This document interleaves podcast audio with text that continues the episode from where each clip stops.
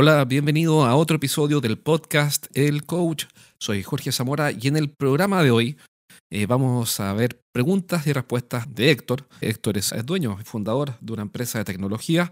Está en el programa de los días lunes. Yo todos los lunes entreno a un pequeño grupo de mm, emprendedores tecnológicos y los ayudo a crecer, a aumentar sus ventas. Entonces, en una de las llamadas, Héctor hizo unas preguntas sobre cómo organizar sus pipeline o su cañería de oportunidades de venta. Le di algún feedback, creo que le sirvió. Es bueno, el próximo lunes va a presentar obviamente las mejoras y también con un nuevo feedback vamos a dejar su pipeline bien ordenado, bien organizado. ¿Para qué? Para, para conseguir dos cosas. ¿Cuáles son esas dos cosas? Primero, que cierre más negocios, es decir, aumentar la efectividad de su proceso de venta.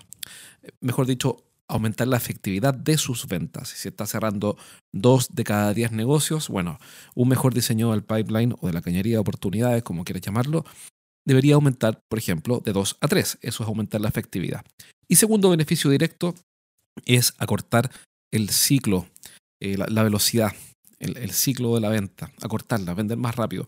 Ahora, a veces me preguntan, bueno, pero ¿por qué va a vender más rápido? Bueno, la respuesta es porque una mejor calidad de invitaciones que le hagas a tu cliente va a generar un mejor avance, una continuidad de pequeños compromisos, pequeños sí que finalmente van a derivar en un gran sí final. Así que es por eso básicamente. Ahora te voy a pasar el audio de esta conversación con Héctor. Espero que te sirva y como siempre te digo, toma notas. Bueno, si de repente vas en el auto, bueno, no tomes una nota, pero tal vez le puedes decir a Siri o a algún asistente virtual o algo, te manda un recordatorio para que implementes una mejora. Sobre todo si es que estás a cargo de un negocio de tecnología que por definición es, en mi opinión, un poco más difícil de vender porque todas las innovaciones y todas las ventas complejas tienen características propias. Hay que afinar muy bien el proceso para que nos vaya bien. Así que bueno, espero que te sirva y nos vemos en un rato. Bueno, dejé acá una para los que quedan como, no sé, congelados, de repente nos pasa que hay clientes que, que llegamos hasta cierto punto y dicen, no, o sea, que lo, lo, vamos a hacer, no sé, el próximo año o el segundo semestre. Pero cuenta la historia. Ah, en hold es eso, ¿no? Sí, en ah, hold es eso, Que, queda, que queda como ahí. En general nosotros pasamos por un proceso de, de cotización en el cual prospectamos un cliente y hacemos un levantamiento de requerimiento. Esto no, vendemos estantería, pues, son proyectos específicos a cada cliente. Entonces hay un proceso de levantamiento. Hay un proceso de levantamiento que hoy día lo estamos vendiendo a través de un Discovery Contract y hay un desarrollo de una propuesta. Entonces, estos pasos eh, tienen tiempo, pues, no, no, son, son en, en, en, en periodos de tiempo distintos. Entonces, el levantamiento puede tomar una semana, dos semanas y después podría tomarnos una semana más desarrollar la propuesta, en un caso medio.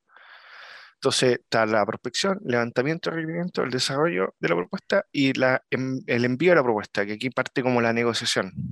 Aquí es donde se aprueba o se rechaza en el fondo, en esta etapa. Después yo sigo, bueno, en espera de orden de compra. En general los clientes acá, eh, todo su proceso interno y todo, le asigno orden de compra, después pasa a una etapa de desarrollo. O sea, esta es plata que yo tengo acá, que todavía no puedo facturar porque no he terminado, pero que la, tengo como aprobada en el fondo. Y después ya pasa a la etapa de facturación y postventa. En general los proyectos son tres meses a un año, ponte tú, entonces aquí en, esta etapa de desarrollo en general se hacen hitos, porque no a aguantar un año sin tener algún, alguna entrada pero podríamos aguantar tres meses, que, que nos ha pasado, que al final hemos tirado proyectos así grandes y, y los tiramos con, con, pago final nomás, cosa que ya no estamos tratando de hacer, porque claro, nos comemos tres meses de desarrollo. En general ahora estamos tratando de poner como hitos para poder tener un, por lo menos algo que sea mensual o por cada sprint, algún hito de facturación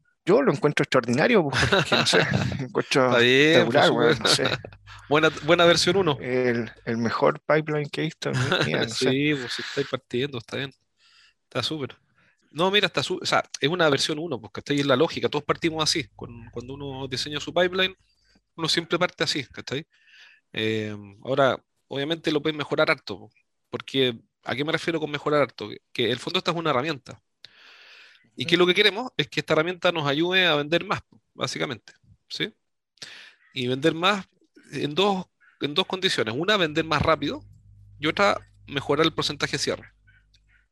Entonces, cuando tú haces diseño de pipeline, buscáis esos dos objetivos. Acortar el ciclo de venta y aumentar la efectividad. O sea, en vez de demorarme seis meses, por ejemplo, hacer un diseño tal que ojalá pueda cerrar en cuatro meses, por ejemplo. Y en vez de cerrar dos de diez negocios, ojalá pase de dos a tres. Que ya sería una locura. Pasar de dos a tres negocios es una locura. O sea, del 20 al 30 un 50% más de venta. Entonces, ¿qué es lo que te ayuda a que tu pipeline, que el fondo que esto que tiene acá, cumpla con eso? Es que él está enfocado en avances de clientes más que en avances tuyos. Supongamos que es el automotor Azure Point, ¿ya? Porque cuando uno piensa para uno mismo es más difícil. No sé si es como que uno se complica, pues se enreda. Si uno piensa para, como para otra persona, eh, es más fácil. Mira, entonces, ¿qué pasa? Que la venta siempre se va a componer en atracción de clientes, en conversión y en desarrollo de cuentas. Que al fondo es venderle más a los clientes de siempre. Entonces, primero tengo que atraer un cliente, motivarlo, ¿cierto? Prospectarlo, como decís tú ahí. Después tengo que venderle y después tengo que seguir vendiéndole. Si yo hago esto, tengo abordado toda la estrategia de venta en, el lo central, en el 80% del tema está resuelto. Hay un par de aristas más, pero, pero digamos que lo grueso es eso. Entonces, cuando habláis del funnel que tú mostraste ahora, son funnel, o, ya, como quieran llamarlo, o pipeline, no sé qué, distintos. El, el, de conversión, que el que estés mostrando tú, es el de conversión, es decir, cómo convierto un interesado en cliente. Pero también hay otro, que y es bueno separarlo, para efectos de controlarlo, que es más fácil controlarlo cuando lo separas, que es este de acá, que es el de atracción. Entonces, por ejemplo, con las actividades que hacías en IRADE o, con Kudawa o lo que sea, vas a atraer clientes. Lo que va a pasar ahí es que vas a tener un desconocido que se convierte en conocido y ese conocido después se va a convertir en cliente. Y después vamos a querer que se convierta en promotor o alguien que refiera. Entonces, aquí podría haber un paso más, que es que este conocido se interese. Un desconocido que pasa a ser conocido y después un interesado. No te conozco, ahora te conozco. Ahora que te conozco, me interesa. Y ahora que me interesa, te compro. Y ahora que compré, sigo comprando. Entonces, como bien simple. Porque eso es lo que. Eso tú lo, tú lo darías en otro pipeline distinto, en el fondo. Sí, pues porque otra etapa. Yo, yo corto. Y yo otras personas ahí también. Claro, yo corto acá. Si bien es una sola gran, un solo gran proceso, pero yo corto acá. Es solamente para administrarlo mejor, nada más. Es porque es más práctico. Porque aquí, ¿qué es lo que ocurre normalmente? Acá en esta, vamos a llamarle la etapa 1, uno desarrolla varias cosas, que es lo que hemos visto en los, talleres, en los programas del, lunes. tu, ejemplo tienes el tema del libro, después hacer charlas, después hacer eventos, no sé, estoy inventando. Lo de Kudahue también. Lo de Kudahue, Entonces, tienes varios de atracción y los vas optimizando. Si yo los meto dentro del macro proceso, que sería este, lo que pasa es que mm, se me enreda, pues, se me enreda, me cuesta más separar para controlar. O sea, ¿por qué separo para medir? Si los empiezo a mezclar, resulta más difícil medir. Si eres el gerente de una empresa de ingeniería, consultoría, coaching, tecnología o servicios para empresas, entonces este mensaje es para ti. Cada semana entreno a un grupo de gerentes en vivo. En estas sesiones aprende las estrategias más efectivas que conozco para hacer crecer sus negocios y siempre terminan la clase con ideas prácticas para implementar rápidamente. Y la buena noticia que tengo es que cada semana voy a sortear un asiento para una de estas clases sin costo. Regístrate ahora en eduventas.com y postula para participar en una sesión. Pide un cupo en eduventas.com. Entonces, lo que estamos hablando, lo que tú estás mostrando ahora, es, esencialmente está acá, en el paso 2. Y a eso es normalmente lo que le llaman, porque aquí las palabras dan un poco lo mismo, depende de cómo le llaman en cada parte, pero el pipeline. Hay otras empresas donde le dicen el proceso de venta, hay otras donde le llaman el funnel, en otros le llaman la cañería, en otros le llaman, bueno, me da igual, en realidad me da lo mismo cómo se llame. Y tampoco creo que valga la pena discutir mucho los términos, porque en realidad qué importa. Si el tema es que estamos hablando de convertir a un interesado. Entonces, ya, y acá es donde tú mostraste, si tú te fijas, lo que hiciste fue esto, fue una cañería. Dijiste primero pasa por esto, después por esto, después por esto, después por esto. El tema es que como tienes dibujado el proceso ahora, si te fijáis, son varias de esas son acciones tuyas. Mm, sí, enviar propuestas. Claro, Pero yo, ¿qué es lo que quiero? Yo quiero, mira, yo esto, es bien simple, pero igual es cierto. Pues mira, lo que yo quiero es que el tipo que entró acá, el que entró en este pipeline, al cliente 1, pase del paso 1 al paso 2, del paso 3 al paso 4. Mientras él no haga eso, yo no le puedo vender. O, no va a comprar, digamos. Entonces, lo que tú hagas, entre comillas, da lo mismo, o sea, no es que dé lo mismo. Lo que tú hagas no cambia todo. Lo que cambia todo es que el cliente pase del paso 1 al paso 2, al paso 3 y al paso 4. Eso es lo único que cambia todo. Ahora, si para que pase del paso 1 al paso 2 tú tienes que hacer la tarea 1, la tarea 2, la tarea 3, genial, hazla, pero son tareas, es decir, no estás moviendo, no estás ejerciendo una fuerza de palanca, la fuerza de palanca está en administrar estos avances, y esto es lo que se conoce como hitos, le llamamos así, que son avances de cliente, son compromisos, son avances de cliente. Pero si para el paso 1 o 2 yo tengo que hacer la tarea 1, 2 y 3, esto entonces está en otro ámbito, que son las tareas, que son importantes, son importantes, pero no son lo que cambia todo. Después, para que el cliente pase del paso 2 al paso 3, va a tener que hacer la tarea 1.1, la tarea 2.1 y la tarea 3.1. Y después, para que pase del 3 al 4 también, va a tener otro set de tareas. Y una de esas tareas va a ser cotizar, pero no, no porque tú cotices el cliente de un paso, ¿cachai? No, de hecho él no avanzó nada, él está ah. esperando nomás. Exacto, entonces cuando yo me concentro en, esto que está acá, en, avances de clientes, la verdad es que cambia todo porque ahora hago muy buenas invitaciones y esas buenas invitaciones hacen que la gente avance más rápido. ¿no? Por ejemplo, en venta de maquinaria es típico una demostración del equipo. Entonces, yo vendo máquina y don Héctor quiere comprar una máquina y yo le digo, Héctor, ¿te parece que el próximo paso, voy a suponer que este es el hito 2, el, la primera hito 1 fue una reunión, estoy inventando, reunión. Y el hito 2 es una demostración del equipo, que se usa mucho en venta de maquinaria o en venta de tecnología demostrable. ¿Te parece que hagamos una demostración del equipo para que lo conozcas? Y si el cliente dice sí, entonces va a haber una, una demo. Después, ¿te parece que nos entregue la información para hacer la evaluación técnica? En venta de proyectos de soluciones energéticas, don Ignacio, se usa eso. un levantamiento de información técnica. ¿Por qué? Porque si un cliente me entrega la información para yo evaluar la solución técnica, es más probable o menos probable que él termine comprando. Es más probable. Entonces, me entregó, me entregó la información, me dio acceso a la planta. O en tu caso, Héctor, no sé, pues me, entregó la información o me dio acceso a los procesos que tiene, no tengo idea, o sea, lo que sea. Entonces, ahora yo tengo la opción de mandar una propuesta, pero si le digo, mira, déjame presentar la propuesta, es una tarea o un hito. Es un hito. Que requiere tiempo de él, Ahí eh, tiene que agendar. Él tuvo que dejarse un espacio en su agenda y decir, ¿qué pasa si él dice, mira, si es que no, no, mándamela nomás? Objetivamente dejó de colaborar.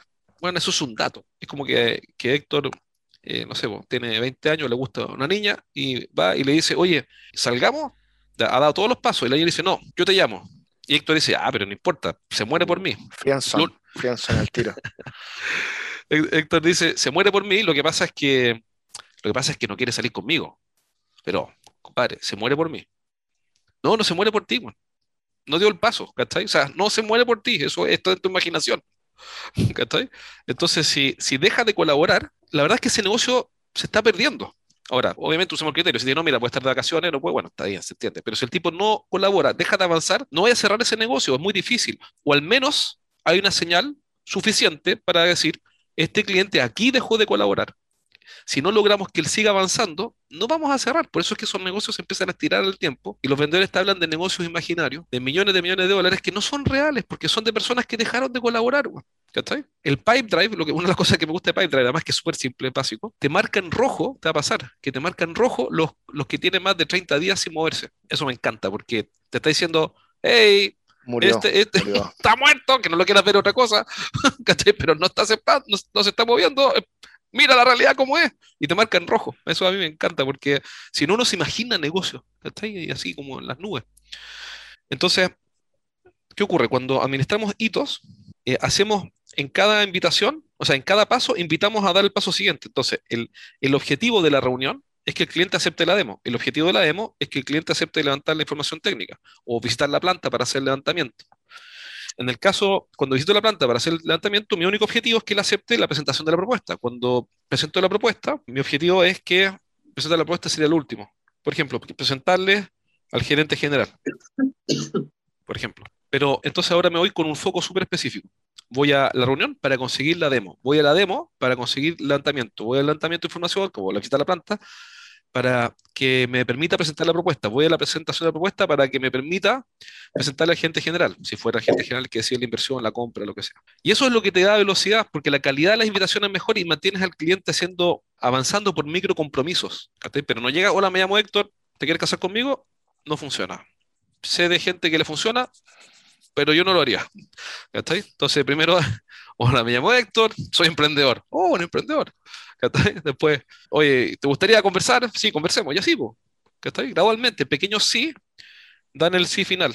el error es pasar del primero al último, que lo hacen todo el tiempo, ¿cachai? Los vendedores, no, no todos los vendedores, pero se ve mucho, que dicen, oh, me aceptó una reunión, oh, entonces lo tengo listo. Entonces me junto con Héctor. Hola Héctor, gracias por darme esta reunión. Déjame contarte qué es lo que hacemos. Y te hablo una hora y, después te digo, ¿qué te parece interesante? Y tú dices, sí, interesante.